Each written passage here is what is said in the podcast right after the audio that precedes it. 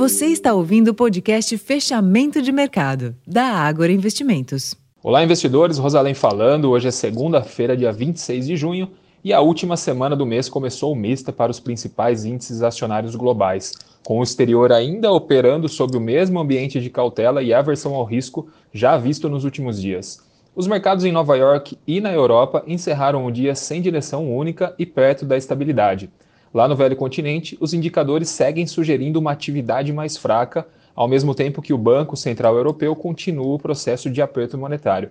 Desta vez, o índice que mede o sentimento das empresas alemãs mostrou queda maior que o esperado, refletindo principalmente uma piora do clima e das expectativas no setor manufatureiro do país. Além disso, a agência S&P Global rebaixou a previsão de crescimento do PIB da China para 5,2% em 2023. Nesse ambiente, o minério de ferro fechou em queda de 0,44% nessa madrugada em Dalian, cotado a 110 dólares e 21 centes a tonelada, e o petróleo Brent subiu, se recuperou parcialmente for do forte recuo da última semana e avançou hoje 0,46% e encerrou cotado a 74 dólares e 35 centes o barril.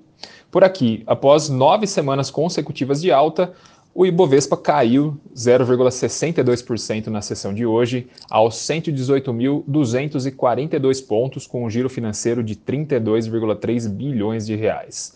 No câmbio, houve um leve recuo do dólar frente ao real, de 0,21%, e cerrou cotado a R$ 4,76, e tivemos também um novo fechamento dos vértices na curva de juros a termo.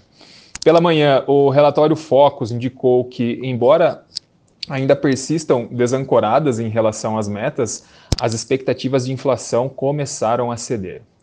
Na agenda desta terça-feira são aguardados a ata do Copom, referente à última decisão de política monetária, que manteve a taxa de juros inalterada no, no patamar de 13,75%, e também os dados do IPCA 15. Bom, pessoal, esses foram os principais destaques dessa sessão de, de segunda-feira. Eu já vou ficando por aqui, desejando uma ótima noite a todos e até a próxima. Tchau, tchau.